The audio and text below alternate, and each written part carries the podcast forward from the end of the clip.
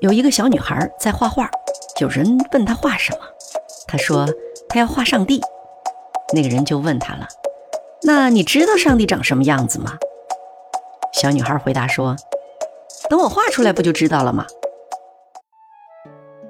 身为人，我们是社会性的动物，我们免不了天天要生活在人群当中，自然也免不了受到外界的种种影响。那我们怎么才能做到？不被外在的因素所左右呢？先来说一个职场中的故事吧。温玉是一个善良热情的女孩，不仅业务能力强，而且情商还很高，善解人意。她总是很能照顾别人的感受，也希望身边的每个同事都能对她满意。温玉的工作是做广告文案的，因为她的创意新颖。广告效果非常好，所以呢，他很受老板的赏识以及客户的认可。而温玉的老板呢，又是个非常喜欢用红包来刺激工作热情的人，所以啊，温玉领到的红包总是最多的，这也使得他最被大家羡慕或者是嫉妒。慢慢的，公司的其他几个文案和他的关系也就变得微妙起来了。心态好的呢。只是渐渐的疏远他了，而心态不好的呢，就会时不常的酸溜溜的说些刻薄的话，什么首席文案啦，什么红包都拿到手软啦等等。而温玉呢，也只得尴尬的笑笑，他可不想得罪大家。可是怎么才能不让周围的同事感到那么不舒服呢？为了缓和与大家的关系，温玉决定以后在工作上。就不再花那么大的力气了。他想，反正自己也喜欢写文章嘛，不如晚上也别再主动加班了，多点时间给自己的爱好，它不香吗？所以呀，他在工作上也不那么卖力了，工作的质量呢也自然有所下降了，红包当然也就越拿越少了呗。哎，还别说，这么一来呢，几个疏远他的部门同事。又和他的关系亲近起来了。文玉觉得这样挺好的，工作上操的心少了，那就可以在写作上多花些心思了嘛。稿费也能弥补红包的损失呢，自己的收入又没有减少，又能跟大家保持一团和气，何乐而不为呢？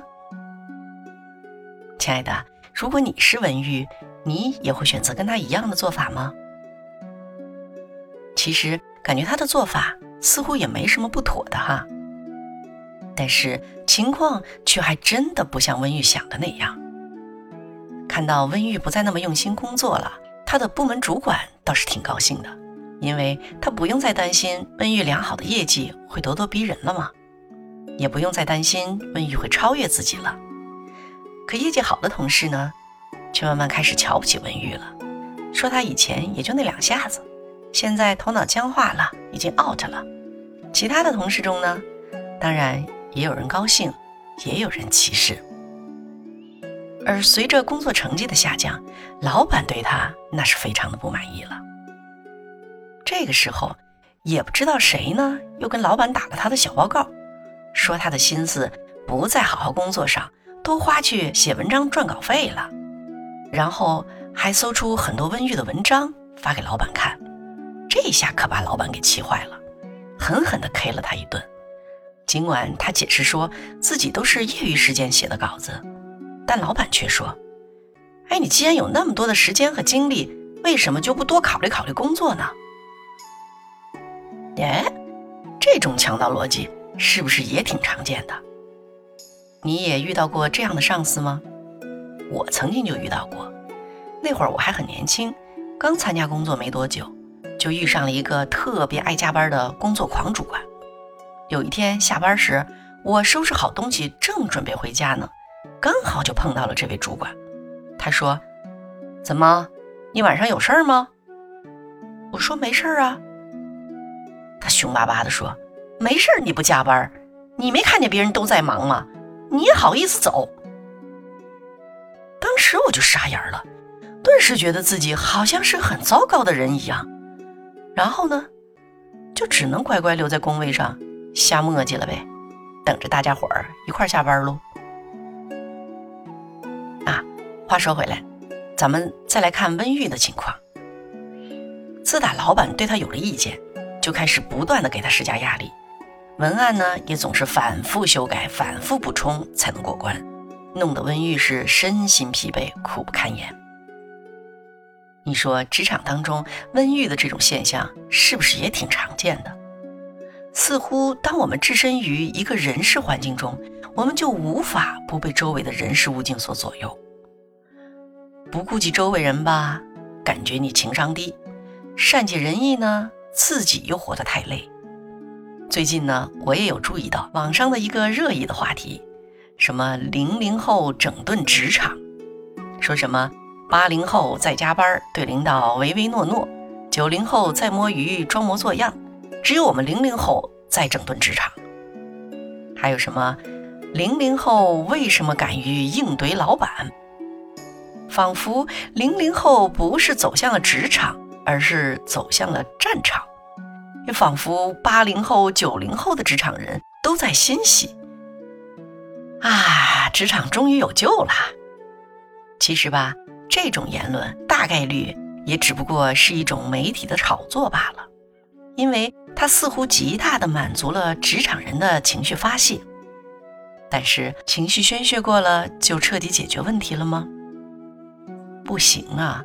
如果我们不能从根本上搞清楚为什么我们会被外在的因素所左右，那别说是普通的职场人了，就算是那种咱们都难望其项背的牛人，他也照样受困于周围因素的影响啊！你说，假如你是哈佛商学院讲授领导力课程的教授，你牛不牛？你的学生呢，都是天之骄子。未来呢，也个个都将是商业的领袖，你觉得自己威不威？按说这样应该不会再受老板的气了吧，也不会在乎被心机同事算计了吧，更不会怕跟人搞不好关系了，对吧？可是呢，还就真有这么一位哈佛教授，说他没有一天的早晨不是在自卑的痛苦中度过的。他是这样说的哈。每天上班，我都感到自己像个失败者，因为我办公室的左边那间里边坐的是一位诺贝尔奖金的获得者，而右边那间里的教授呢，已经出了十二本学术著作了。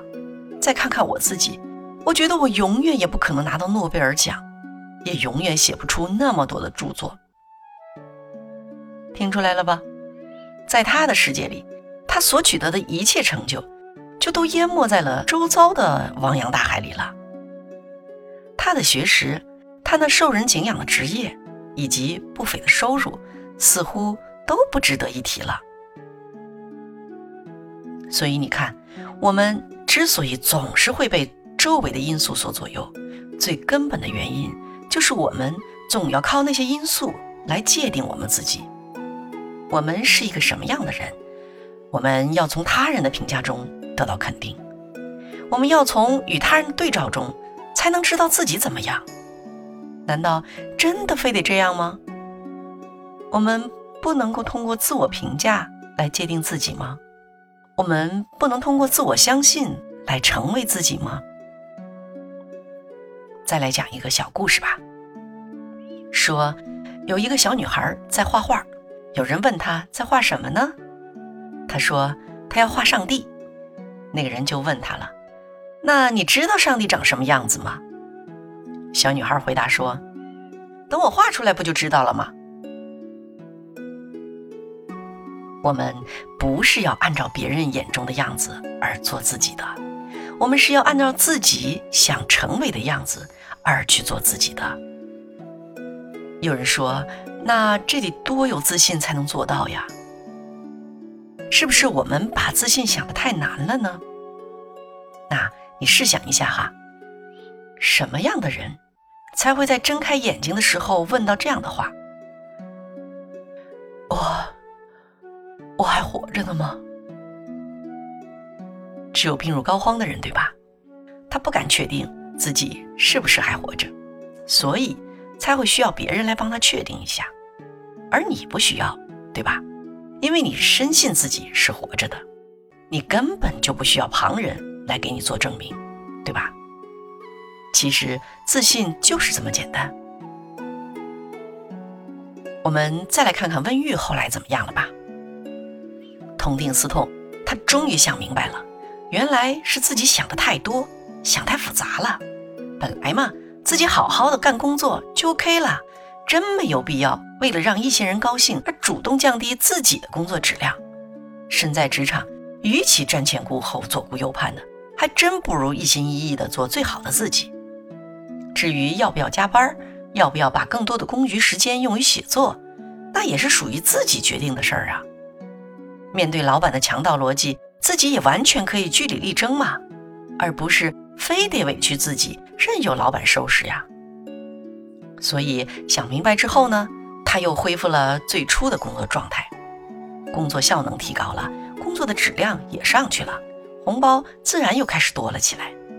当他不再理会同事中有谁羡慕他，有谁嫉妒他，而只管做最好的自己时，反而人际关系也不再是他头疼的事儿了。一年之后呢，他被公司提拔为创意总监，不仅工资翻了一倍，他也活得更加滋润了。